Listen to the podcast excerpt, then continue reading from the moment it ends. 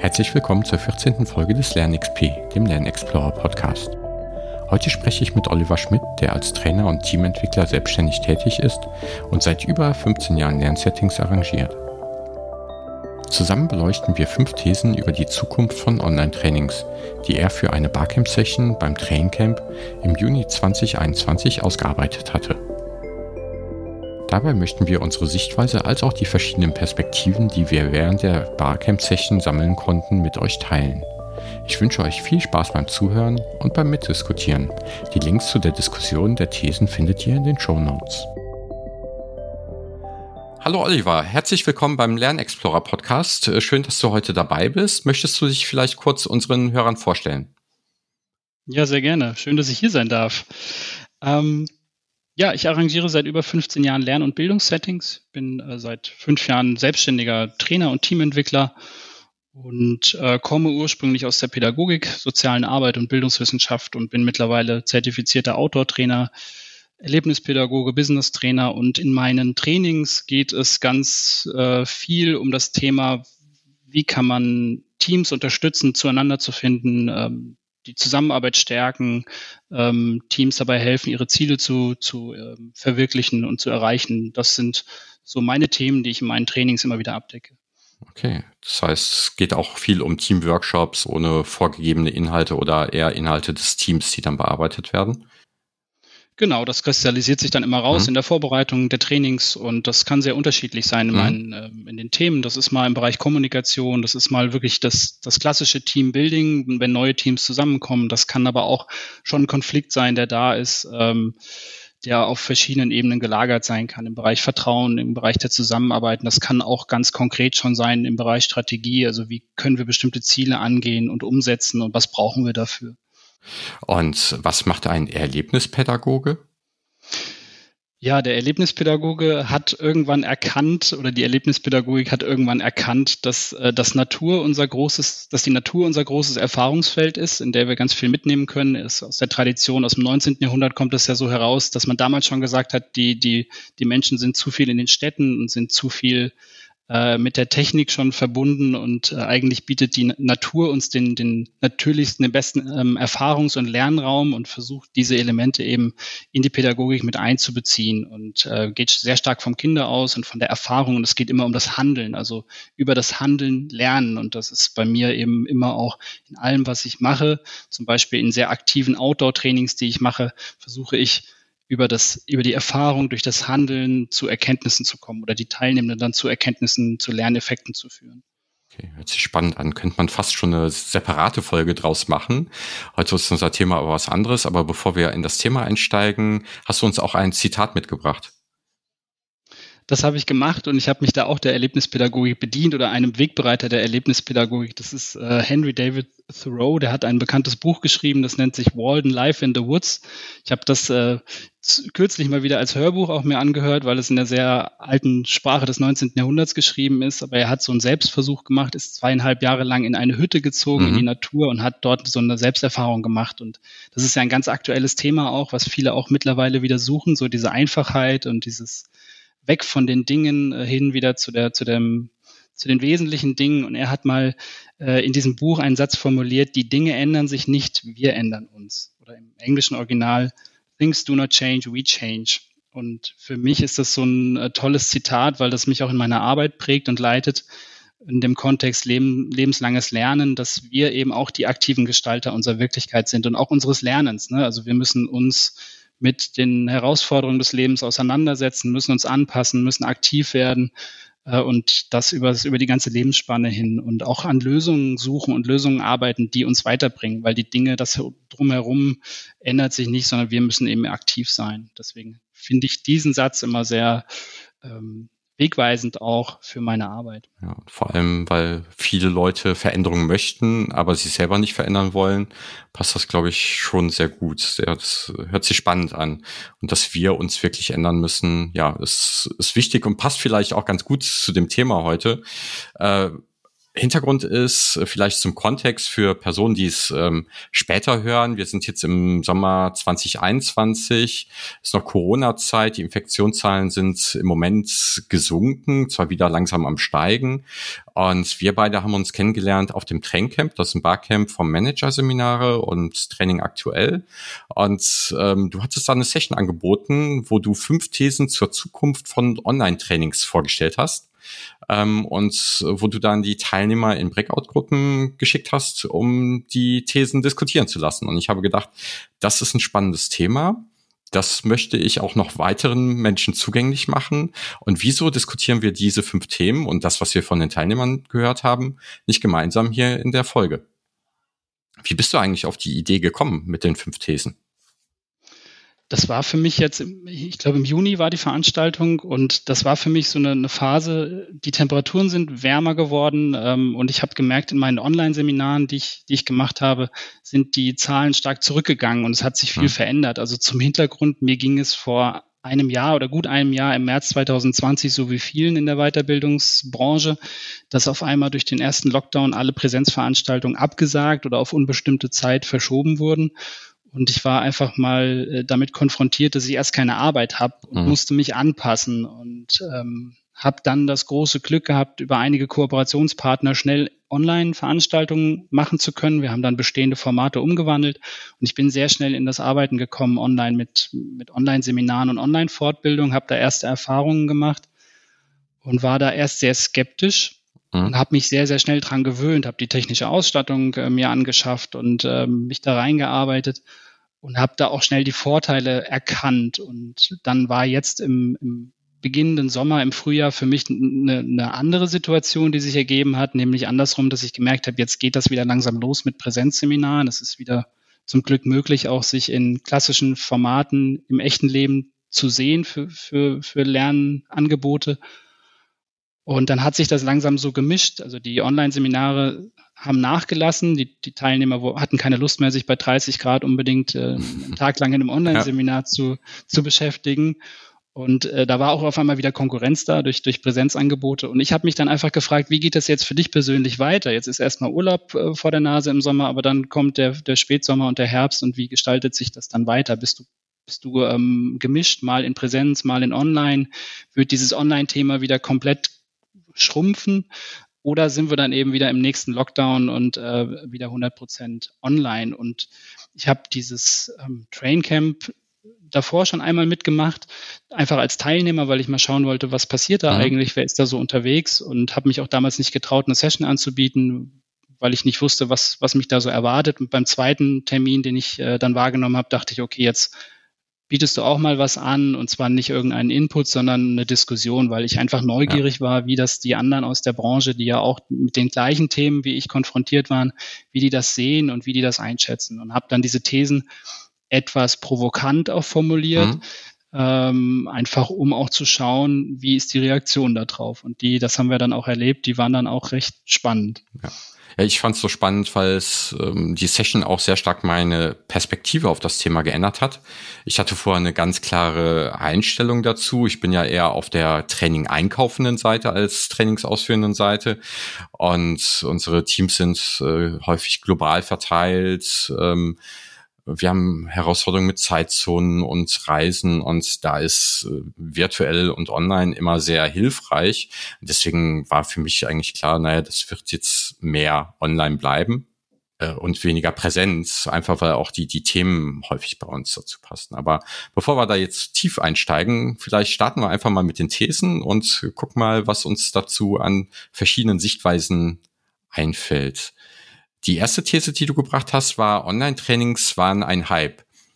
Wer kann, wird wieder auf Präsenz setzen. Was hast du denn dazu so gehört oder was ist deine Meinung? Ja, vielleicht fangen wir mal an mit dem, hm. was wir gehört haben und dann kann ich das ja auch nochmal hm. so einordnen, was mein Gedanke dazu ist. Ähm, da kam direkt so auch Gegenwehr gegen diese These. Mhm. Ne? Da hieß es direkt, nein, äh, online hat so viel Vorteile und das haben wir jetzt auch gemerkt in den vergangenen Monaten. Das ist äh, kostengünstiger, man spart die Anfahrt und äh, ähm, man kann das von zu Hause aus machen oder im Büro. Und äh, also alle, die dort waren, haben erstmal gesagt, das ist doch eine super Sache, dass wir das jetzt auch so machen können. Sei es stattdessen oder auch zusätzlich. Aber gleichzeitig war dann in der Diskussion auch zu erkennen, dass wir jetzt mittlerweile in der Phase sind, wo sich die Spreu vom Weizen trennt. Am Anfang, mhm. das habe ich auch selbst erlebt, waren die Leute unheimlich begeistert, dass ich überhaupt Angebote gemacht habe. Und so ging es vielen auch. Ne? Also die, die schnell waren und gut waren, die haben unheimlich, unheimlichen Dank erfahren, dass das überhaupt weiterläuft. Und es mhm. gab auch unheimlich viele schlechte Angebote. Das muss man auch einfach ja. dazu sagen. Ne? Also Leute haben einfach das übertragen, äh, was sie in Präsenz gemacht haben auf Online und dann hat man gemerkt, ne, so richtig funktioniert das nicht, sich jetzt eine Stunde PowerPoint anzuhören äh, online. Das ist schon in, im echten Leben ja. anstrengend und online noch, noch mal viel mehr. Ne? Da wissen wir genau, wovon wir sprechen.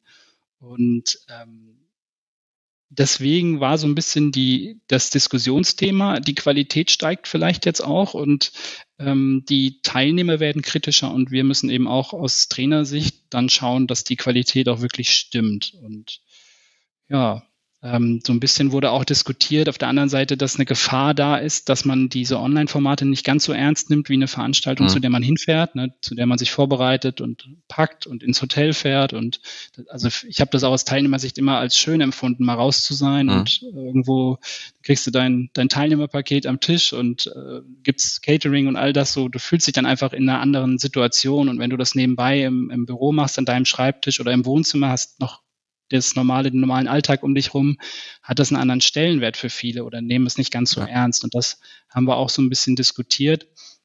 Wollen die Leute vielleicht dann wirklich auch wieder in dieses klassische Seminar-Setting zurück?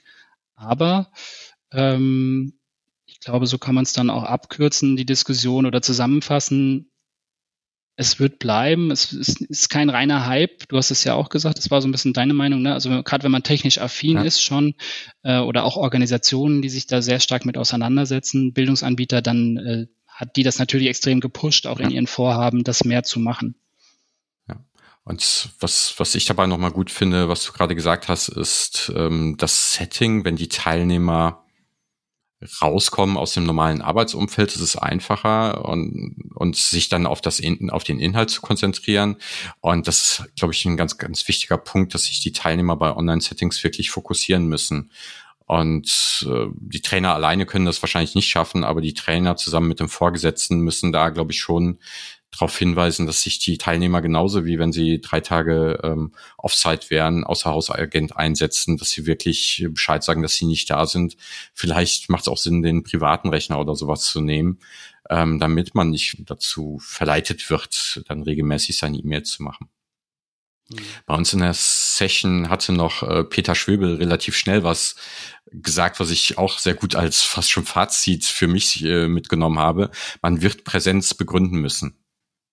Mhm. Ne, es ist relativ kurz, aber das bringt es, glaube ich, gut auf den Punkt.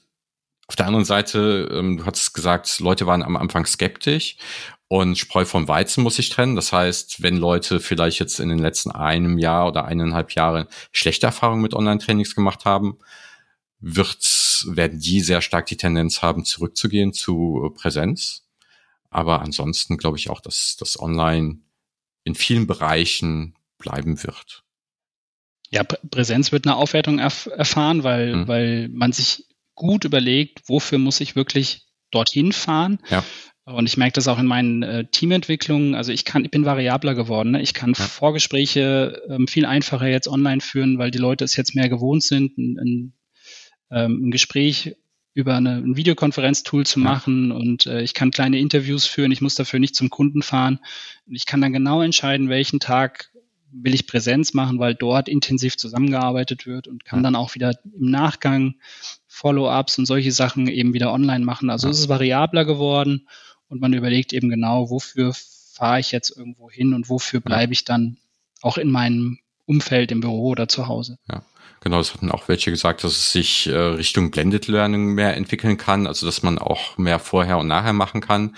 Wobei auch das geht, also wenn es nicht, wenn es nicht gerade das Thema erfordert, dass man es wirklich äh, in Person macht. Ähm, Blended Learning geht ja auch bei Online-Sessions, also dass man zum Beispiel Videos vorher abschickt, die sich Leute als Inhalts äh, äh, ja, anschauen, um dann nachher im, im Live-Setting was online zu diskutieren als Beispiel. Am Anfang hätte ich auch noch gesagt, dass bestimmte Methoden oder bestimmte Inhalte sich sehr gut für online, äh, für Präsenz nur geeignet hätten. Also was wie ein Präsentationstraining hätte ich so am Anfang der Pandemie vielleicht noch gesagt, macht das auf jeden Fall im Präsent, weil da kann man es filmen, da kann man viel besser Feedback geben. Heute würde ich fragen, musst du das äh, musst du denn eher online oder Präsenz äh, präsentieren, weil da werden sich dann die, die Präsentationstrainings ja auch mehr drauf fokussieren müssen in Zukunft. Mhm.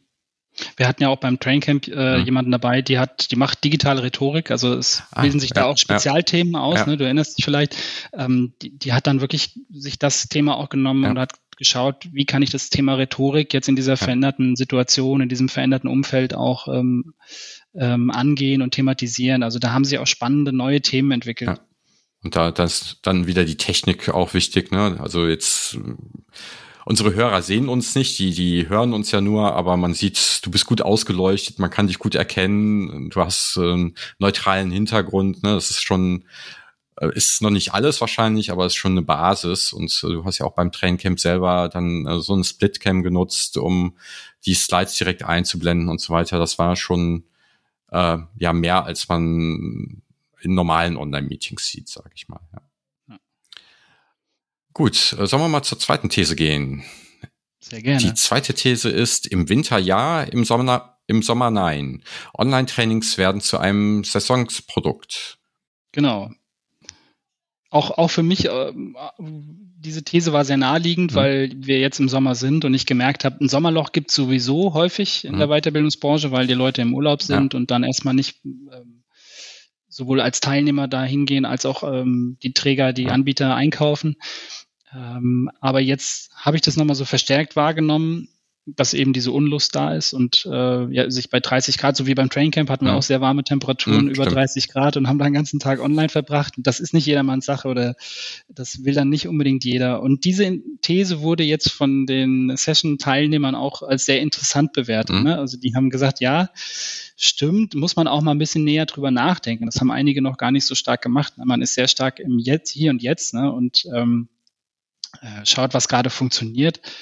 Und ähm, Online hat jetzt einfach auch wieder da die Möglichkeiten erweitert, saisonal zu denken. Also bestimmte Themen gehen sowieso einmal in Präsenz gut, was wir gerade gesagt haben, und andere nicht so gut. Und dann ja. merkt man auch, bestimmte Themen funktionieren im Sommer besser als im Winter oder andersrum. Und wenn ich jetzt denke, ich habe jetzt auch wieder was im Dezember, äh, einen Kunden, wo ich nach Baden-Württemberg fahren muss, vielleicht bei Schnee und Eis. Also das habe ich wieder so vor mhm. mir. Dann überlegt man genau, muss ich das tun? Da ist es jetzt notwendig, aber vielleicht kann ich auch in diesen Phasen ähm, das Ganze äh, online machen. Und ja.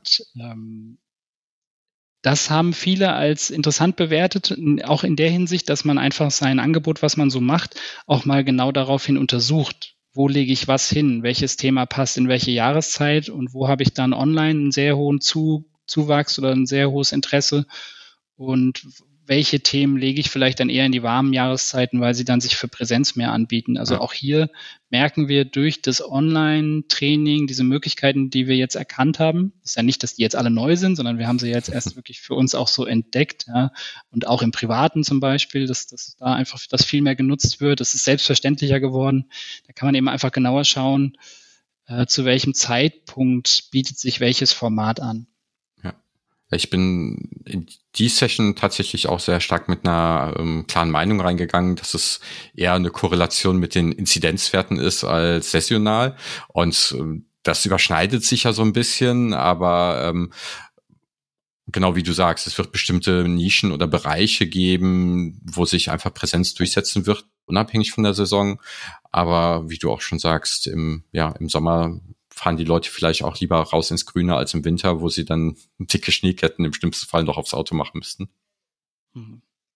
Ja, und es ist, äh, was ich auch interessant finde zu beobachten, es gibt ja auch Trainerinnen und Trainer, die mittlerweile erkannt haben, so wenn ich ganz viel online mache, muss ich ja nicht unbedingt in meinem gewohnten Umfeld sein. Und äh, gibt ja auch einige, die tatsächlich im, aus dem Camper raus äh, schon ihre, ihre Angebote online machen. Also auch da ist so eine Vielseitigkeit entstanden. Ne? Also bis hin zu Leuten, die wirklich ein Jahr auf Reisen gehen und dann ihre Arbeit nebenbei machen. Wir, wir kennen ja. das so aus dem Podcast- oder Blogbereich, ne? dass ja. Leute auf Reisen machen.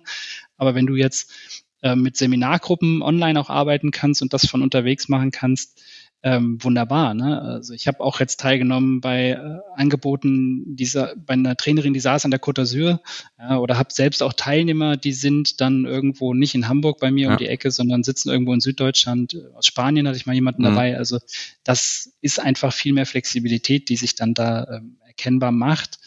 Ähm, bis hin zu, dass Leute einfach auch ihren ihr ganzes Lebensmodell vielleicht ein bisschen abändern ja. und sagen, ich bin online überall, ich brauche eigentlich nur gutes Internet ähm, und kann das eben auch von meinem Landsitz machen, irgendwo in, in, mit viel Natur um mich rum mhm. und muss nicht in der Großstadt in Hamburg sitzen, so wie ich gerade. Ja, so ergeben sich aus jeder Krise oder Herausforderung neue Chancen.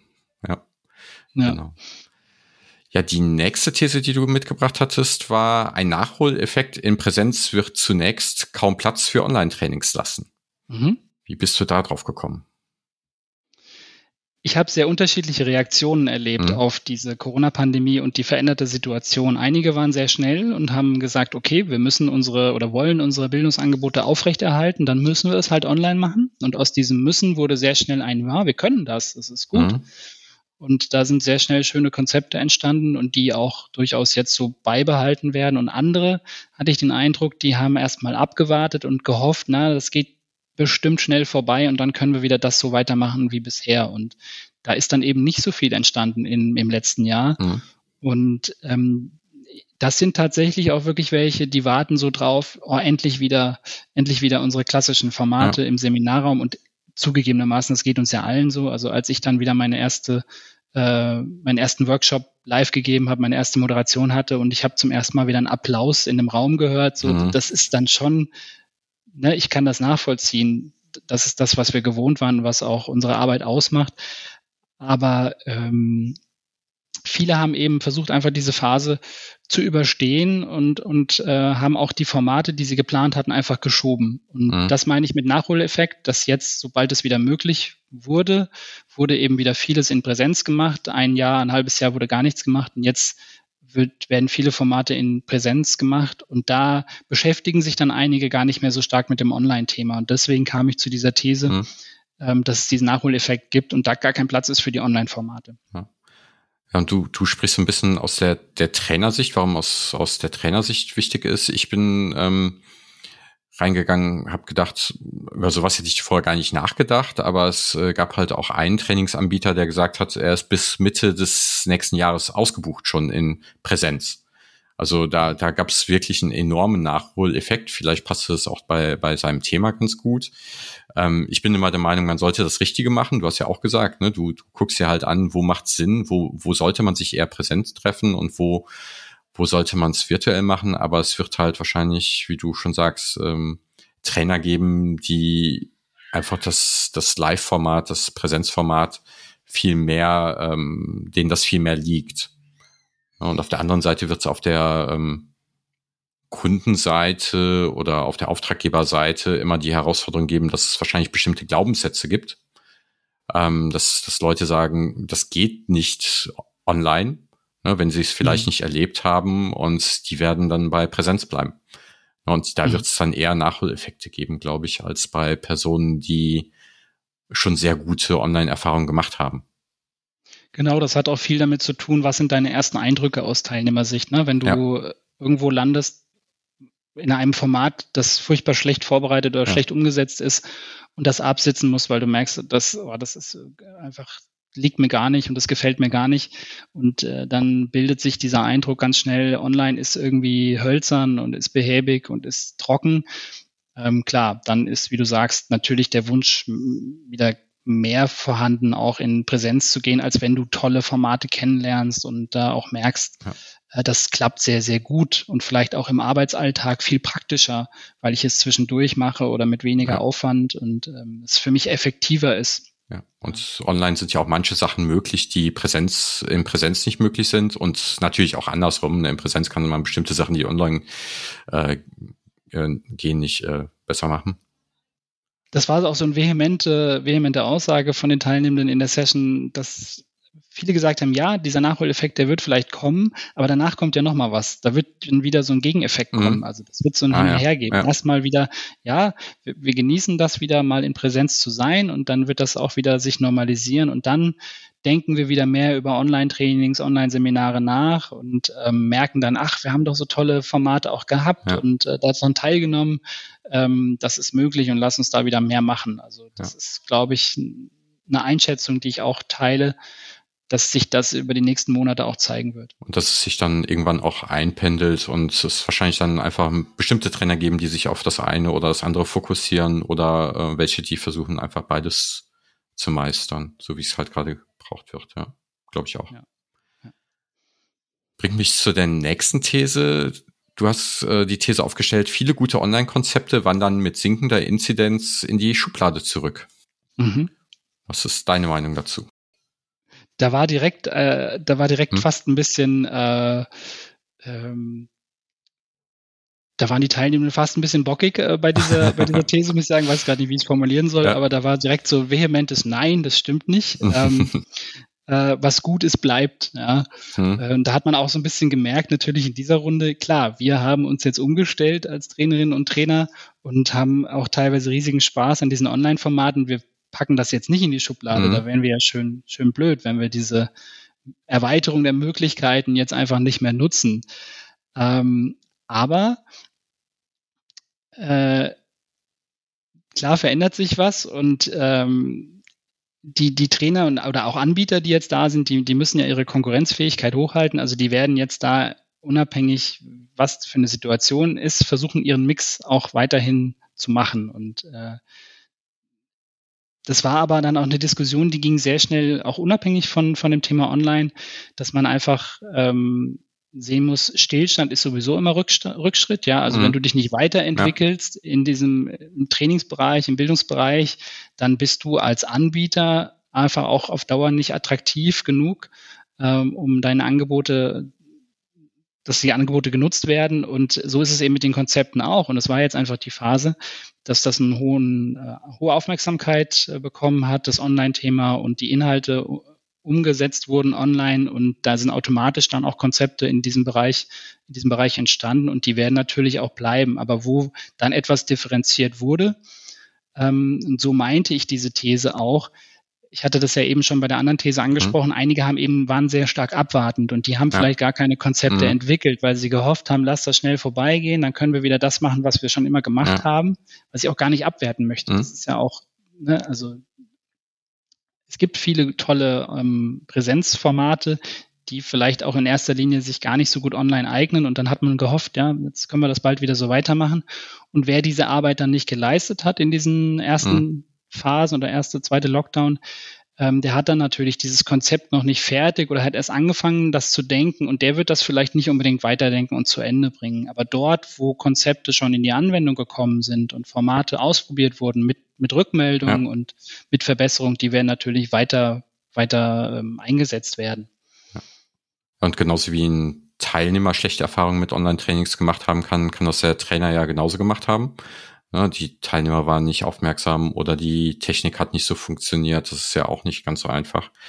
Ähm, auf der anderen Seite denke ich gerade noch darüber nach. Wir waren bei einem Online-Barcamp und haben da die Leute gefragt. Ne? Die, die sind ja schon offen genug, zu einem Online-Barcamp zu kommen. Das heißt, die haben ja schon eine gewisse Grundeinstellung, dass äh, virtuell funktioniert. Vielleicht sind die Personen, die der Meinung sind, das funktioniert eh alles nicht, gar nicht erst zu diesem Barcamp gekommen. Das könnte natürlich auch sein. Mhm. Ein großer Unterschied, das habe ich so in den, in meinen Erfahrungen gemerkt, ist, ob du Gruppen hast in der Weiterbildung, die sich sehr gut kennen, also die mhm. über langen Zeitraum zusammenarbeiten. Also ich habe viel mit Verbänden und Vereinen auch ja. gearbeitet und ähm, für die heißt Fortbildung, Weiterbildung nicht nur dazulernen, mhm. sondern eben auch gemeinsam Zeit zu verbringen. Ja. Das ist eine andere, eine andere Situation, als wenn du dich irgendwo für eine Fortbildung anmeldest und kommst ja. mit Teilnehmern zusammen, die mhm. du nicht kennst. Ne? So, das, da funktioniert das dann online besser, weil ähm, du zwar den Smalltalk normalerweise mhm. hast und auch ein Kennenlernen hast, was nicht zu unterschätzen ist im, im Präsenztraining. Das ist ja eine Rückmeldung, also dass gerade ja. das auch oft verloren geht, wenn es nicht gut gesteuert ist und gut angeleitet ist. Ähm, das ist dann schon eine andere Situation. Also wenn ich irgendwo teilnehme an einer, an einer Fortbildung mit Leuten, die ich nicht kenne, ist mir das online fällt mir das einfacher, als wenn ich jetzt in einem Kreis über viele Jahre mit, mit Leuten mhm. zusammen bin, die ich gerne auch sehen will, wo dann mhm. auch der informelle Teil abends noch folgt ja. und so. Das, ähm, also gerade so im Verbands-, im Vereinswesen habe ich schon gemerkt, die machen online mit, mhm. weil es eben gerade die Situation ist, aber die freuen sich natürlich dann ihre nächsten ja. Formate, sobald es geht, wieder auch äh, mit einem persönlichen Treffen zu verbinden. Ja, klar. Das dann spielt dann wieder stark die Zielgruppe mit rein und was, was macht wirklich Sinn und was ist das Richtige für die richtigen Leute, ja. Genau. Was, was ich bei der Frage zum Thema ähm, Online-Konzepte wandern wieder in die Schublade noch glaube, ist, dass sich eh generell im Bereich Training weiter äh, die Digitalisierung verbreiten wird. Ne, ähm, du hast eben gesagt, ne, eine Stunde lang eine PowerPoint besprechen. Naja, da gibt's YouTuber, die das vielleicht professioneller machen als der durchschnittliche Trainer. Äh, natürlich ist der durchschnittliche YouTuber vielleicht nicht besser, aber es, es setzen sich da ja immer die Besten durch. Und reine Wissensvermittlung, top-down, wird mittelfristig verschwinden. Ich, es sei denn, ich habe wirklich das, das äh, Nischenwissen, aber auch das ist ja vergänglich heutzutage. Also ich glaube, da wird sich noch viel verändern. Es gibt die günstigen Online-Libraries. Das heißt, man muss wirklich eher auf die Moderation gehen, auf den Austausch der Leute oder die Teams miteinander vernetzen. Und ähm, da ist dann immer, ja, wie, wie eben schon gesagt, im Prinzip das Ziel dahinter und äh, das Richtige machen, das ist das Wichtige. Ja ja, Lernen wandelt sich ganz massiv ja. äh, unter, unter diesen Erfahrungen, die wir gerade gemacht haben. Ich finde es sehr angenehm für meine Arbeit, mit so kleinen Mikro-Learnings zu arbeiten, auch vorzuarbeiten, ja. also Dinge vorwegzunehmen per. Mailings, per Pre-Learning und nachzuarbeiten, ähm, Lernplattformen zu nutzen, die zwischendurch genutzt werden, um Arbeitsergebnisse zu teilen. Ich finde das aus dieser Anbietersicht, aus der Trainersicht unheimlich spannend, arbeite da sehr gerne mit, merke aber auch, wir müssen berücksichtigen, dass die Lernenden mhm. da auch langsam erst sich mit, ähm, mit befassen und ähm, sich daran gewöhnen. Ne? Und trotzdem immer noch im klassischen Fortbildungsformat denken. Ich bin jetzt da irgendwo einen halben Tag oder einen Tag, kriege dort alles, was ich brauche und dann gehe ich wieder nach Hause. Also das, was wir jetzt als tolle Möglichkeiten auch sehen ja. und haben, muss eben auch den Weg finden zu den Teilnehmenden und auch in die Unternehmen zum Beispiel rein, dass sich da eben auch betriebliche Weiterbildung dahingehend verändert, dass Lernen flexibler wird, dass Lernen ähm, nicht mehr in Tagesformaten immer ja. stattfindet, sondern zwischendurch am Arbeitsplatz mit Wechseln, mit hybriden ähm, Formaten oder anderen Formaten, die sich da etablieren. Ja. Und das bedeutet aber erst auch mal Verunsicherung. Ne? Also wenn ich als Kunde, als Unternehmen Weiterbildung suche, möchte ich in erster Linie, dass das gut funktioniert. Und wenn mhm. ich das noch nicht erfahren habe, äh, solche Formate und solche Vorgehensweisen, dann bin ich da erstmal vielleicht äh, unsicher. Ja. Funktioniert das mit den Mitarbeitenden? Hilft uns das? Brauchen wir das so? Und dann ist es am Ende auch eine Preisfrage, die da immer wieder mit mhm. reinspielt. Mhm. Also, äh, was kostet mich das? Also, da ist erstmal ein Gewöhnungseffekt da und das muss man auch abwarten. Da muss man auch Geduld haben, bis sich das so verändert. Aber das ist natürlich ähm, bei Innovation und Veränderung immer der Fall, dass ja. das einfach eine, eine Weile dauert, bis sich dann Formate etablieren. Und, das ist jetzt auch nochmal ein Thema, wir müssen natürlich auch schauen, wie effektiv sind diese Lernangebote, die sich gerade verändern. Also alles, was da sich neu entwickelt, muss natürlich auch erstmal dahingehend überprüft werden. Sind diese Lernformen, diese Lernformate auch wirklich so effektiv, wie wir, glaub, wie wir glauben? Oder ist das mhm. erstmal eine Annahme jetzt, die sich dann ähm, vielleicht gar nicht als so treffend herausstellt, wie wir es glauben. Es ist dann vielleicht doch wieder ein anderes Format oder eine andere Vorgehensweise, die wir brauchen. Wobei die Wirkungs, äh, die Wirkung eines Trainings zu messen, ist ja nochmal auch wieder fast eine eigene Folge wert. Ähm, ist ja gar nicht so einfach. Ne? Es sind ja auch keine monokausalen Zusammenhänge. Ne? Nach, bei einem zweitägigen Training vielleicht noch, aber wenn ich über, über längeren Zeitraum mich mit was beschäftige, aber ich glaube schon, dass da gibt es genug wissenschaftliche Arbeit zu, dass äh, über längere Zeit und äh, transferfördernde Maßnahmen äh, anstatt alles in einem Tag sich äh, oder in zwei Tagen sich ähm, ja beibringen zu lassen, ist definitiv besser. Die Frage ist halt, wird es auch so angenommen? Haben die Leute genügend Zeit? Nehmen sie sich genug Zeit dafür? Das ist dann eher die organisatorische Herausforderung dabei, glaube ich, als als die Wirksamkeit generell. Ja. Mhm. ja. Gut, die letzte These, die fünfte These war, Online-Trainings bleiben nur für bestimmte Bereiche spannend. Was denkst du? ja, ich habe natürlich auch mit meinen hm. Themen, weil ich vielseitig aufgestellt bin in dem, was ich mache, gemerkt, das eine oder andere Thema funktioniert sehr gut online, andere hm. vielleicht nicht ganz so gut. Ja. Und das hat mich zu dieser These gebracht. Äh, ich habe das gerade so als Rückmeldung auch bekommen aus dem Coaching- und Beratungsbereich, dass eben viele auch gesagt haben, ja, sie machen das in Teilen, aber es funktioniert mhm. nicht flächendeckend, es funktioniert nicht komplett. Ähm, und das ist eben auch bei mir bei, bei bestimmten Teamentwicklungsprozessen, die will ich gar nicht online machen, mhm. sondern die will ich eben mit dem Mensch vor Augen in, mir gegenüber wirklich machen.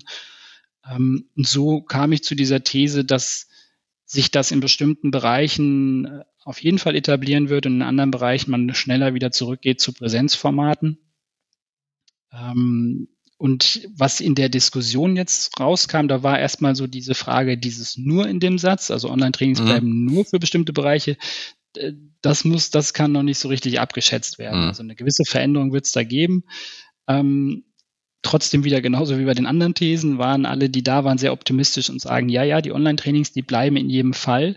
Äh, vielleicht wird einiges hybrid. Ja. Ähm, aber die Nützlichkeit, die ist, glaube ich, schon dargelegt. Und ähm, dann ist es auch aus so einem gewissen Selbsterhaltungstrieb der Weiterbildungsbranche. Ne? Man hat sich jetzt bestimmtes Know-how auch angeeignet, bestimmte Kompetenzen, man hat die Technik mhm. und so. Warum soll man jetzt bestimmte Bereiche wieder zurückführen, wenn ich sie doch auch mit dem machen kann, was jetzt da alles vorhanden ist? Also das will man nicht einfach abhaken und, und absetzen, sondern da, da wird einfach weitergearbeitet. Und ähm, was der Fall sein wird. Es gibt eine Wahlsituation. Die Teilnehmenden können ja im Lockdown nur in, aussuchen zwischen Online-Angebot und Online-Angebot. Mhm. Und jetzt hat man verschiedene Online-Angebote und auch wieder Präsenzangebote. Und da ist es spannend für mich die Frage zu schauen, wer entscheidet sich aus welchen Gründen für Online oder Präsenz. Da haben wir eben schon die These diskutiert mhm. mit der, mit der Saisonalität. Das ja. wird sicherlich einspielen. Äh, das wird eine Überzeugungssache sein, wie du auch eben das schon angesprochen hast. Also welche Glaubenssätze habe ich da oder welche, welche Einstellung habe ich überhaupt zu dem Online-Thema? Es gibt ja einfach genügend Leute, die auch immer noch sagen, ich will mit Technik gar nichts da mhm. zu tun haben. Und äh, dann ist es sicherlich keine Frage, ob ich an einem Online-Training teilnehme oder das lieber in einem anderen Format mache. Und ähm, ja, die Frage ist, ob nicht dann doch die Vorteile, die sich mit den Online-Trainings, ähm, die damit zusammenhängen, ob die nicht auch dazu führen, dass man trotzdem einfach auch in allen Bereichen bei Online-Trainings bleibt, weil du zum Beispiel aus Teilnehmersicht schnell entscheiden kannst, auch bleibe ich dabei oder mhm. gehe ich da wieder raus. Ja, ob das jetzt die, die, feine Art ist, ist eine andere Diskussion, aber du, du bist flexibler. Du musst jetzt nicht, wenn du angereist bist mhm. im Hotel, ja, und dann bist du unzufrieden, dann packst du nicht so schnell deinen Koffer und sagst, tschüss, das hat mir jetzt nicht gefallen, aber online ist mehr Fluktuation da ja. drin. Und das sind so Sachen, wo wir mehr ausprobieren können. Das habe ich auch sehr stark gemacht. Ich habe mir viele Webinare angeschaut und finde das toll, was es da für Möglichkeiten äh, gibt dass ich mich über ein Thema informieren kann, ja. bis in großen Teilen auch noch kostenfrei. Wenn es dann an intensiver wird und mit Qualität, dann ja, bezahle ich auch Geld dafür, weil ich merke, das hilft mir weiter. Also ich habe da eine große Bandbreite online und das ist bestimmt für jedes Thema egal ob es sich mehr oder weniger eignet online, wird es da Angebote geben, die ich mir anschauen kann und auch gucken kann, mache ich das jetzt erstmal online? Vielleicht ja. ist es ein Thema, über das ich mich erstmal online informiere mhm. und dann in Präsenz da weitermache. Ja, also gerade Coaching ist so ein Thema. Vielleicht informiere ich mich erstmal äh, online, mache so kleinere Formate online mit und dann gehe ich in eine intensive Coaching-Ausbildung, die in Präsenz stattfindet. Also dass man das sozusagen auch als Einstieg, als einfacheren Einstieg nutzt, ist auch nochmal eine gute, eine gute Variante. Genau, ich, ich hätte noch die, die These gehabt, dass äh, Personen, die primär remote arbeiten, auch eher Online-Trainings nutzen würden und Personen, die primär im Büro arbeiten, auch primär eher Live-Trainings nutzen. Wobei auch gerade da bei primär remote arbeiten, naja, vielleicht freuen die sich ja auch gerade darauf, dann wieder ein Präsenztraining zu haben. Das könnte natürlich auch sein. Ja, viel Spekulation, genau. Ja, alle Unternehmen, die hm. international mhm. arbeiten, die, die Teams haben, die international ja. zusammengesetzt haben, die kennen das gar nicht anders. Ja. Die müssen remote zusammenarbeiten und die haben auch manchmal gar nicht die Wahlmöglichkeit, ob ein Thema in Präsenz ja. stattfindet, weil der eine eben auf einem anderen Kontinent sitzt.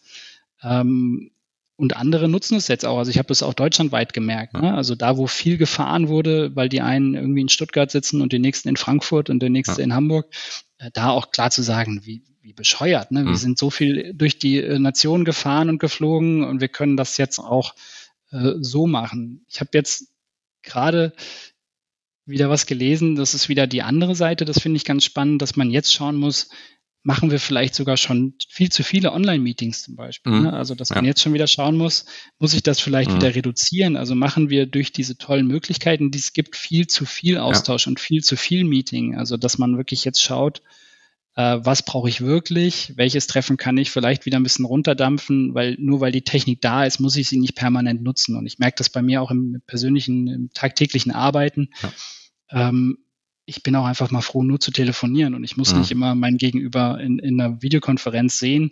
Das ist immer dann sinnvoll, wenn ich intensiver zusammenarbeite, wenn ich mir Sachen gemeinsam anschaue über die Bildschirmfreigabe mhm. oder so. Äh, klar, sobald eine dritte Person dazukommt, sowieso, aber wenn ich im Eins zu eins bin, dann gerne auch einfach mal wieder übers Telefon oder doch mal schnell irgendwo hinfahren. Ich habe das jetzt hier gerade bei einem Workshop, den ich in Hamburg gebe, mhm. hat es einen Moment gedauert, bis ich auf die Idee kam, ich könnte ja einfach mal hinfahren ja. und mich persönlich vorstellen, weil ich so in Online gedacht habe, ja. Äh, ja, dass ich das gar nicht in, in mhm. Erwägung gezogen habe, mir den Ort einfach mal anzuschauen, bei dem ich dann auch, an dem ich dann auch sein werde. Ja. Ja, zum Thema ähm, Remote-Arbeit und ob man das richtig macht, sozusagen. Es gibt auch so eine Art Reifemodell zum Thema Remote-Arbeit, ähm, die sagt, äh, zuerst versuche ich mich irgendwie über Wasser zu halten, nachher versuche ich die Präsenzwelt zu emulieren und erst später adaptiere ich das und gute und so Firmen wie GitLab oder WordPress, die komplett virtuell arbeiten und äh, gar kein zentrales Büro haben, wo sich alle treffen können, äh, die sagen halt, äh, ja, persönlich treffe ich mich für einen informellen Austausch, für Socializing, aber ähm, die eigentliche Arbeit passiert asynchron online, ähm, so dass ich dafür viel weniger Meetings brauche, weil äh, viele haben, glaube ich, festgestellt, dass es eine Inflation von Online-Meetings gab, weil man sich halt nicht mehr so plötzlich auf dem Büro, im Büroflur treffen konnte. Und mhm. jedes Meeting nimmt auch immer so viel ein, so viel Platz ein, wie man ihm gibt. Ne? Das heißt, wenn ich 60 Minuten einlade, dann dauert das Meeting auch 65 Minuten. Ne? Ist nochmal ein ganz äh, anderes Feld. Was ich nochmal im Kontext Lernen interessant fand, ist auch, wie zum Beispiel Barcamps anders genutzt werden.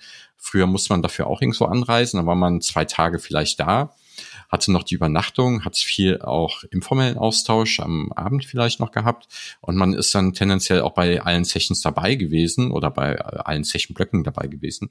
Im Online-Setting kann das halt wieder ganz anders aussehen, wenn da viele nicht so interessante Sessions dabei sind oder nur bestimmte Sessions dabei sind, kann ich mir auch die Arbeit darum rumplanen. Das ähm, wird auch noch mal einiges verändern. Mal gucken, ja, was, was das für Trainings in Zukunft noch so alles bedeutet und wie, wie Personen da damit umgehen, weil während einem Zweitagestraining online und dann Teilnehmer zwischendurch sagen, hier habe ich aber nochmal 30 Minuten Call und hier muss ich nochmal äh, ganz wichtig dringende E-Mails bearbeiten. Das ist ja sehr ungünstig. Mhm. Ich habe definitiv bei mhm. mir erkannt, dass ich solche Angebote häufiger wahrnehme, weil ich ja. sie einfacher in meinen äh, Wochenrhythmus integrieren kann. Ähm, ja. Als wenn ich jetzt überlege, ja, genau. nehme ich mir da die Zeit und fahre irgendwo hin. Und ähm, ein absoluter Vorteil, das haben wir jetzt auch bei dem Traincamp gemerkt, die werden auch aufgenommen, die Sessions ja. teilweise. Ich kann die nachschauen, also ich kann die jetzt auch äh, nicht live nur verfolgen, sondern auch nacharbeiten. Das ist schon eine schöne Möglichkeit, die wir so dann äh, in Präsenz nicht gehabt haben. Ja. Also auch nochmal viel Veränderung. Und da wäre auch dann wieder die Sache, so eine interaktive Session, wie du sie hast, da geht man dann vielleicht zukünftig eher hin, als wenn es eine Stunde Vortrag ist, weil die kann ich mir halt nachher auch nochmal anhören und dann vielleicht auch mit äh, doppelter Geschwindigkeit bei YouTube. Gut, das waren die fünf Thesen. Vielleicht gucken wir noch mal ein bisschen weiter rein. Ähm, welchen Bereichen würdest du denn am ehesten Online-Trainings erwarten oder am ehesten Präsenztrainings in Zukunft erwarten? Hast du da eine Idee dazu? Ja, also, für mich habe ich schon erkannt, dass ich hm. immer mit den Online-Seminaren auch in einem kürzeren Format, so drei Stunden, kann ich hm. immer gut eine Basis ähm, hm. entwickeln für bestimmte Themen. Und äh, das kann man sogar wunderbar noch ergänzen mit, mit YouTube-Videos hm. und ne, eigenen Kanälen, mit Podcast-Folgen und so. Also so diese ganze ähm, dieses ganze Bemühen, Grundlageninformationen mhm. zu bestimmten Themen zu entwickeln, die funktionieren bei mir wunderbar online, weil ich mhm. langsam daran, da heranführen kann. Ich kann das ähm, rein informativ machen. Das, da habe ich auch viele tolle Formate kennengelernt. Also PowerPoint würde ich dann nicht komplett verteufeln. Ich mhm. habe in meinen Veranstaltungen auch PowerPoint immer wieder, aber setze es eben sehr flexibel ein. Mhm. Und ähm, gibt auch äh, Kolleginnen und Kollegen, die, die rein äh, mit Offline-Methoden arbeiten, die auch wunderbar das mit Flipchart und Moderationskarten mhm. online machen. Also da äh, kann sehr, sehr viel hängen bleiben und ähm, das habe ich als sehr positiv erlebt. Ich habe auch sehr interaktive Konzepte gemacht. Ich habe zum Beispiel ein Format Teambuilding Online mit der Frage, geht das? Und mhm. habe da einfach komplett drei Stunden Übungen und Spiele ausprobiert, die einfach darauf abzielen, dass man äh, Interaktion fördert im, im, äh, bei Online-Meetings und das sind so Themen, die für mich sehr gut funktioniert haben, auch online. Da war es so mit dem Überraschungseffekt. Ne? Also die Leute haben keine Erwartung, denken, das funktioniert nur so hölzern und, oder gar nicht und merken dann, das funktioniert sehr gut. Und auch in meinen äh, Teamentwicklungsthemen, die ich so habe, kann ich sehr gut über Teamphasen, über ähm, Kommunikation und solche Themen kann ich sehr gut online reden. Aber wenn ich dann jetzt rein bezogen auf meine Arbeit wirklich in mhm. den Prozess möchte und schauen möchte, ähm, wie kann ein Projektteam zum Beispiel was für sich tun und intensiver ähm, an bestimmten Themen arbeiten, dann bin ich natürlich sehr gerne auch in Präsenz. Mhm. Das, das kann ich so nicht abbilden online. Ich habe zwar die, die tollen Möglichkeiten mit Breakout-Sessions ja. und äh, auch Offline-Sequenzen, Selbstlernphasen zwischendurch zu arbeiten, aber das, was du eben auch ansprichst, also diese Ablenkung drumherum, mal eben Mails machen können oder einfach der, der mhm. Zugriff der sonstigen Arbeit, die einfach da ist, diese Gefahr ist einfach zu groß, mhm. dass dieser Prozess gestört wird, als wenn ich an einem bestimmten Raum bin. Und ich schaffe ja auch mit der Präsenz durch den Ort eine gewisse Atmosphäre. Ich habe jetzt gerade ein, ähm, eine Teamentwicklung in Bayern gemacht, äh, am Wilden Kaiser. Mhm. Da waren wir in einem Bauernhaus und ähm, alleine dieser Moment, als die Teilnehmenden den Berg hochkamen und das Haus gesehen haben und gesehen haben, hier werden ja. wir ähm, unsere Teamentwicklung machen, ist, das ist was ganz anderes, als wenn ich meinen Rechner anmache und mich bei Zoom mhm. oder irgendwo anders reinschalte oder bei Teams und sage, so, jetzt geht's los. Also das nutze ich als Trainer natürlich auch bewusst, das Setting in der Präsenz, um gewisse Emotionen zu wecken, um ähm, bestimmte ähm, eine, eine Lernbereitschaft zu fördern. Und mhm. immer wenn ich das gezielt einsetzen möchte, raus aus dem Alltag, rein in eine bestimmte andere Situation, die ich ja in der Erlebnispädagogik auch permanent habe, dass ich in den Wald gehe, aufs Wasser gehe oder ja. an den Berg gehe. Ähm, das kann ich natürlich nicht online abbilden bei mir. Ja, ja kann ich, kann ich nachvollziehen. Ähm, weil du hast eben gesagt, ne, PowerPoint würdest du jetzt nicht unbedingt verteufeln. Wir, wir nutzen tatsächlich manchmal auch PowerPoint oder Excel für Breakout Gruppen, die dann da drin arbeiten, etwas erarbeiten, ähm, wenn, wenn wir halt keine guten Whiteboards-Tools zur Verfügung haben.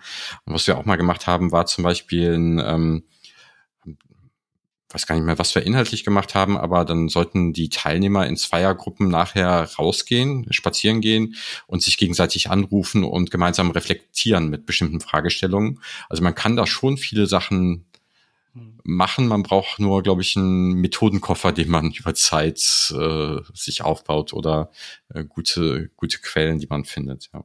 ja. was wir auch schon mal machen, sind so zum Check-in gemeinsame Achtsamkeitsübungen, Medi Meditationsübungen oder so. Würde ich auch vielleicht nicht wieder mit jeder Gruppe machen, aber ist schon ja viel möglich, aber genau, es passt halt nicht für alles.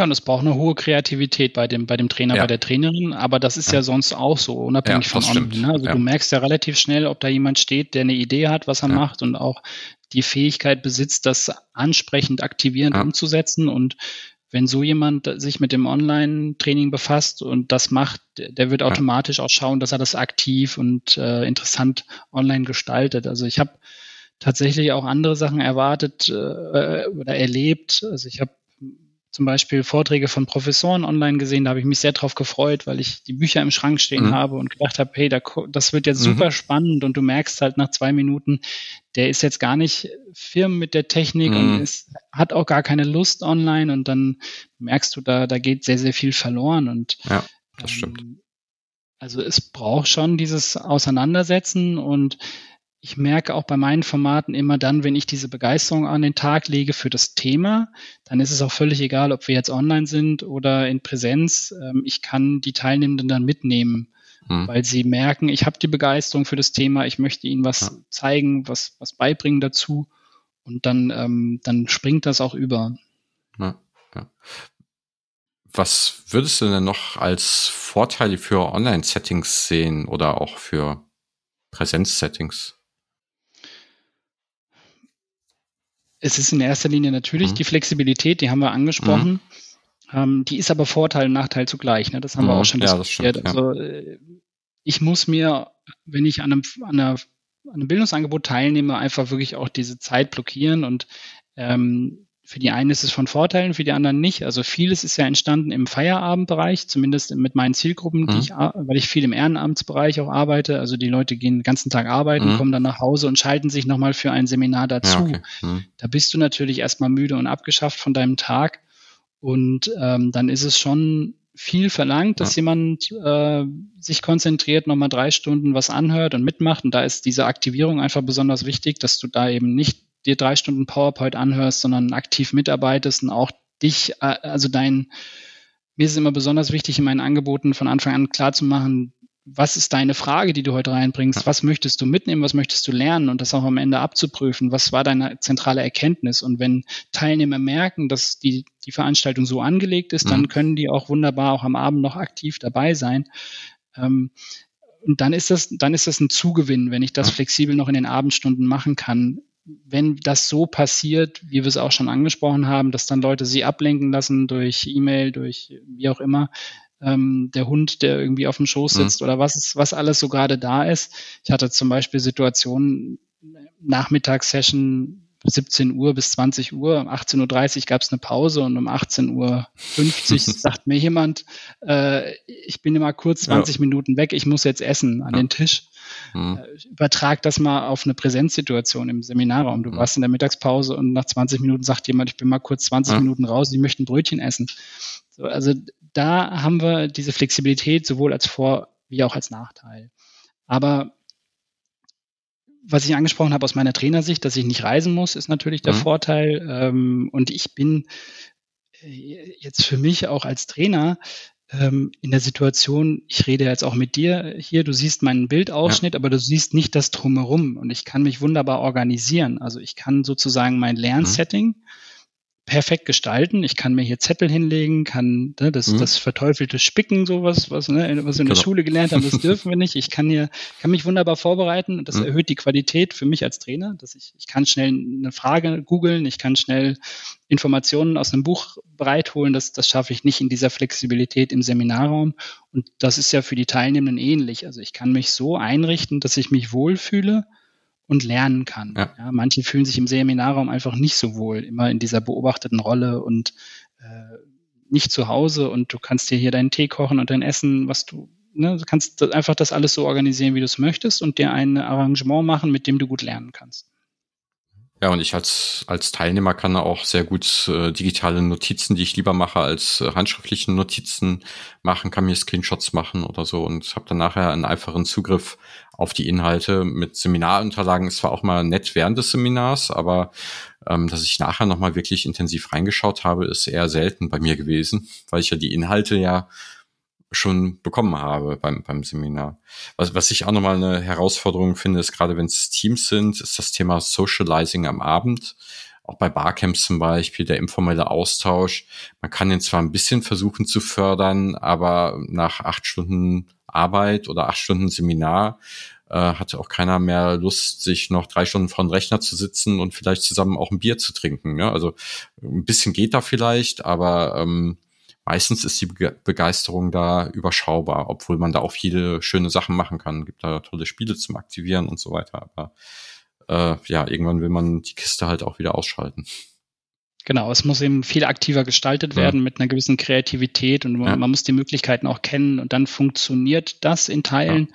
Ja. Äh, aber wie du sagst, nicht immer nicht immer perfekt. Ich habe auch verschiedenste Sachen schon mitgemacht. Wir haben mal ein dreistündiges Bier-Tasting gemacht online mhm. nach einer Bildungsveranstaltung ja. am Tag und das war, war großartig. Also da hast du vorher ein Paket zugeschickt bekommen ja. und also das ist toll zu sehen, was dann für Ideen aufgekommen ja. sind.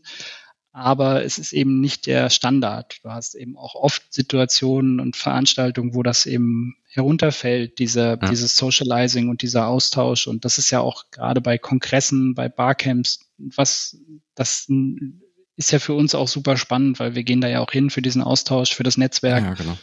Und das hat schon eine andere ähm, Qualität. Das, äh, manche Barcamps, die machen ja auch dann auch so, so Möglichkeiten zum informellen Austausch und äh, manchmal sind diese Gespräche ja wertvoller als manche Sessions.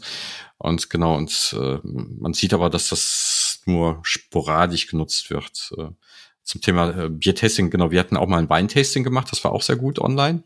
Das, das hat äh, Spaß gemacht und äh, so Escape Room-ähnliche Spiele, die sind auch ganz schön, um so ein bisschen Teamdynamiken zu erleben bei anderen Herausforderungen, Aufgaben. Gibt's was relativ günstig für eine App, Escape the Boom, was wir ausprobiert hatten. Das, das hat Spaß gemacht. Ja, da gibt's schon viele Sachen, die man ganz gut machen kann, ja. Ja. Ähm, jetzt sind wir ja ähm, knapp zwei Monate weiter, als das äh, Traincamp damals war. Hat sich der Trend nochmal verändert bei dir oder ähm, ist das noch so ähnlich geblieben wie, wie vor zwei Monaten bezüglich online virtueller Nachfrage?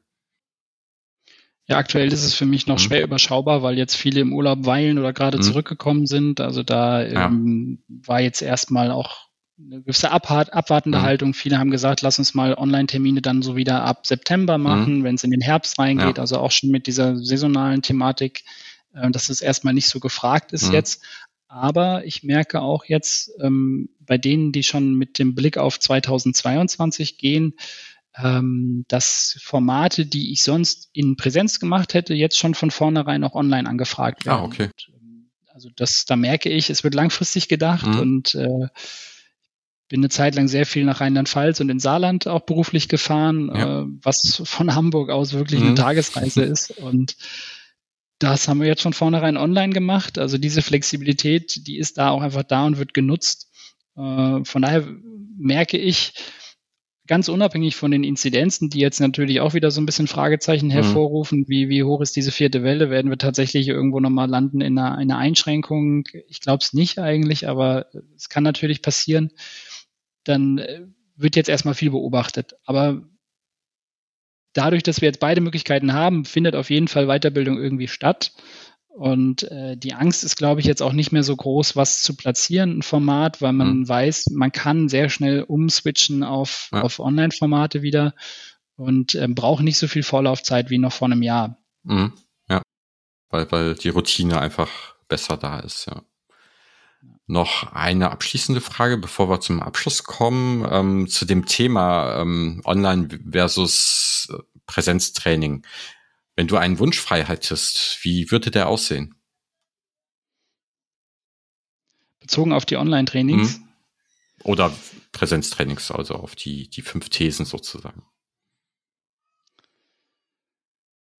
Ich habe den Wunsch, dass das äh, von allen Seiten dass man offen bleibt gegenüber dieser Veränderung, da vielleicht aber auch nicht zu viel von erwartet. Ne? Also wir haben jetzt eben so drüber mhm. gesprochen, mhm. die technikaffinen Leute, die sind jetzt schon automatisch gedanklich bei Hybrid und Virtual Reality und solchen Themen und, und sagen, okay, da wird's jetzt, ähm, da geht's jetzt durch die Decke mit diesem Thema und ich glaube, so schnell sind wir nicht. Mhm. Und gleichzeitig hoffe ich, dass die Menschen, äh, die jetzt auch noch zurückhaltend waren. Und ich habe tatsächlich noch bis vor kurzem auch immer wieder Leute in meinen Fortbildungen gehabt online, die das zum ersten Mal gemacht haben, die zum mhm. ersten Mal in ein Zoom-Meeting reingegangen sind, wow. dass diese Leute weiter auch versuchen, genau das zu tun. Mhm. Das, da habe ich schöne, schöne Momente erlebt, dass wirklich jemand nach einem Jahr gesagt hat, oh, jetzt habe ich mich so lange gedrückt und jetzt mache ich das zum ersten Mal. Und es funktioniert ja, es ist ja, ja gar nicht so wow. schlimm. Mhm. Also, dass auch diese skeptischen Leute, die da jetzt sagen, okay, ähm, mache ich es halt doch nochmal, dann mit ins Boot gehen und wir einfach eine so eine veränderte Lernlandschaft ja. Ja. jetzt erleben, die auch alle wirklich mitnimmt. Einmal diese diese technisch affinen, die schon vorwegrennen und, und die anderen, die sagen, ich muss da jetzt irgendwie noch mitkommen, dass es, dass die Angebote sich so gestalten, dass da auch jeder mitgenommen wird beim Lernen. Vielen Dank für die Thesen und die Diskussion dazu. Bevor wir jetzt das, äh, die Session ähm, beenden, hätte ich noch zwei Fragen an dich. Eine Frage ist, wie lernst du selber denn am liebsten? Ja, äh, gute Frage. Also ich bin, ich bin ein sehr guter Autodidakt. Das zieht sich, glaube ich, schon so durch mein ganzes Leben, dass ich bei einem Thema, das mich interessiert, äh, bin ich schnell ein Mensch, der, der sich ein Buch dazu besorgt. Also noch ganz klassisch auch. Äh, ich finde, es gibt ganz tolle Fachbücher zu verschiedensten Themen ja. und ähm, dann äh, ist nicht so, dass ich die immer alle durchlese, aber zumindest äh, da mich durcharbeite und mich auf ein Thema vorbereite. Das mache ich nach wie vor auch, ähm, auch in Themenfeldern, in denen ich gut unterwegs bin um da einfach so nochmal mein Wissen zu erweitern. Das funktioniert aber dann nur sehr gut, wenn es ein Thema ist, wo ich auch drauf anspringe und was mhm. mich interessiert, weil ich dann auch das gut aufnehmen kann. Äh, wenn es Themen sind, die mir ein bisschen schwerer fallen oder wo ich auch merke, dass äh, ja, da brauche ich einen, einen anderen Zugang, dann bin ich nach wie vor auch ein guter Fortbildungsteilnehmer oder ja, also dann nehme ich auch an Fortbildung teil, wenn ich merke, so ich muss da mich auch mal einen Tag mit befassen mhm. und da einfach kompakt das auch aufbereitet bekommen. Ähm, wobei ich zwar gerne an Fortbildung teilnehme, aber auch ein sehr schlechter Fortbildungsteilnehmer geworden bin, weil ich immer aus so einer analytischen Sicht dann drauf schaue, wie macht der Trainer das da vorne oder die Trainerin und äh, wie würdest du das jetzt machen? Also manchmal kann ich das schwer ertragen, weil ich eben selbst sehr viel in dieser Rolle bin als Trainer, als Trainer und ähm, dann da auf so einer Metaebene immer beobachte. Aber ähm, das ist so ein Zugang, also wirklich Bücher äh, lesen, auch dann Podcasts hören oder ähm, Hörbücher bei Fortbildungen dabei sein oder das äh, hilft mir auch, das habe ich jetzt zuletzt gerade in dieser isolierten Corona-Phase gemerkt, ich arbeite wieder vermehrt auch im Tandem, im Team mit mhm. anderen Trainerinnen und Trainern und ähm, lege da immer einen sehr großen Wert auf Austausch, auf Feedback und das hilft mir enorm. Also ich bin so ein Mensch, der sich früher schwer getan hat mit Kritik, weil ich immer gedacht habe, naja, jetzt erzähl mir nichts, ich kenne meine, kenn meine Fehler und äh, mittlerweile bin ich so dankbar, wenn mir jemand sagt, mach doch mal das, probier doch mal das aus oder ja. hast du das schon bemerkt und dann nehme ich das direkt auf und bin da unheimlich dankbar ähm, und auch die Vielseitigkeit, wenn ich mit Leuten zusammenarbeite, die ganz anders vorgehen, ganz anders ticken, dann schaue ich mir da immer so das ab, was, was andere gut machen, auch generell im Online-Bereich. Ne? Wenn mhm. ich irgendwo was Gutes sehe und denke, wow, das macht der toll, dann versuche ich mir davon irgendwas anzueignen. Und ähm, zuletzt lerne ich unheimlich viel in meinen Online-Seminaren jetzt auch gerade von den Teilnehmenden. Ne? Also so ganz andere Perspektiven, da kommen dann Anmerkungen, da kommen Informationen, ähm, Erfahrungen aus den Praxisfeldern der Teilnehmer, die ich immer wieder aufnehme, auch in mein Verständnis zu bestimmten Themen. Also das, wenn mir das gelingt, ne, das ist ja dann auch immer so das Ausschlaggebende. Manchmal bist du vor so einer Gruppe und da kommt gar nichts und du denkst mhm. dir so, oh Mann, was mache ich gerade verkehrt oder was stört gerade? Und manchmal sprudelt es einfach und die Leute teilen so viel von ihrem Wissen und von ihren Erfahrungen, dass ich da ganz viel aufnehme. Und das ist auch so ein tolles Nebenbeilernen fast, ja. was mir dann sehr hilft. Ja, dieses Lernen durch Lehren, das habe ich auch selber mal wahrgenommen, als äh, ich knapp acht Jahre lang Abendkurse ge gegeben habe. Schon allein durch die Fragen der Teilnehmer, die ich mir vorher vielleicht nicht gestellt habe, lernt man. Und ich finde das, äh, was du sagst, als schlechter Seminarteilnehmer, du beobachtest viel auf der Metaebene. Naja, da lernst du ja dann nicht nur den Seminarinhalt, sondern ja auch methodisch oder Ansätze oder ähm, ja oder auch Ansätze, wie man es nicht machen sollte, je nachdem, was du halt da so beobachtest. Von daher lernst du dann ja auch nochmal doppelt. Genau, so, so habe ich es noch gar nicht gesehen. Ja, ja. danke für die, für die Einordnung. genau. Äh, ja, und als letzte Frage, ähm, hast du noch eine Buchempfehlung für uns? Ich habe ja gerade schon behauptet, mhm. dass ich viele Bücher hier im Regal mhm. stehen habe. Das ist tatsächlich der Fall. Und ähm, die Frage ist so, was, was kann ich empfehlen? Also ich hab, bin auf ein Buch gestoßen, jetzt gerade in dieser Vorbereitung von Online-Seminaren, weil ich mich da ja auch sehr stark reinarbeiten musste. Das hat mir sehr geholfen. Ich mag bei Büchern immer, wenn sie kompakt sind, wenn sie auf den Punkt mhm. das wirklich das auf den Punkt bringen, worum es geht in dem Buch. Also wenn du dich durch sechs, 700 Seiten durcharbeiten musst, die ein bisschen hölzern auch sind, mhm. das ist immer schwer. Und ich habe so ein kleines, aber feines Buch gefunden zum Thema Online-Meetings. das heißt Fit für Online-Meetings, virtuelle Treffen erfolgreich planen und durchführen mit dem Kaviar-Prinzip von Siegfried Bütefisch und Ulrike Möller. Mhm. Das ist so, ich habe das hier vor mir, so ein ganz kleines äh, gelb-weißes mhm. Büchlein. Und äh, die Autoren haben das wunderbar zusammengefasst, einfach ähm, eine kleine Zusammenfassung, welche Technik, ähm, aber auch, äh, wie bereite ich mich vor, wie plane ich meine Veranstaltung online, äh, wie visualisiere ich meine Inhalte, wie ähm, baue ich Interaktion auf, wie fördere ich Interaktion mit den Teilnehmern und äh, auch so ein bisschen Ausdruck, ne? also wie, Kommun wie Kommunikation stattfindet im Online-Raum und ähm, Körpersprache mhm. und solche Themen sind da alle drin, ganz kompakt, äh, kurz zusammengefasst. Mhm. Und das hat mir ganz viel geholfen für meine Aufbereitung meiner, meiner Veranstaltung. Und wenn jemand in einer ähnlichen Situation ist wie du, jetzt schon ein Jahr lang sehr viel online gemacht hat, würdest du es trotzdem noch empfehlen oder ähm, sagst du, da ist dann vielleicht nicht mehr so viel Neues drin? Hm, das lässt sich immer wieder ähm, mhm. rausziehen. Das mache ich auch, äh, mhm. weil ich merke, da stecken immer wieder noch so ein paar Sachen drin, so ein paar Tipps, ja, auch wenn ich meine Technik jetzt fertig habe und so, das Kapitel überspringe ich dann, ne? aber so gerade dieses, wie agiere ich, also auch wirklich mit einem Konzept, mit einer ja. Idee, wie gehe ich rein in meine Trainings, worauf muss ich achten, ja, zum Beispiel Emotionen, wie wecke ich Emotionen im Training, das sind immer wieder Themen, an denen ich arbeiten muss, wenn ich merke, jetzt mhm. hat mal irgendwas nicht ganz so gut funktioniert, weil ich die Teilnehmenden nicht abgeholt habe, dann ist das so, so ein gutes, gutes, guter Reminder in diesem Buch nochmal nachzuschauen, wie gestalte ich das so, dass, dass es auch ähm, als angenehm und interessant empfunden. Mhm. Okay, also eine klare Leseempfehlung, sehr gut. Ja, und dann sage ich zum Abschluss noch äh, vielen Dank, äh, Oliver, dass du bei mir warst und äh, für den Austausch zu den fünf ähm, Thesen zu Online- beziehungsweise Präsenztrainings.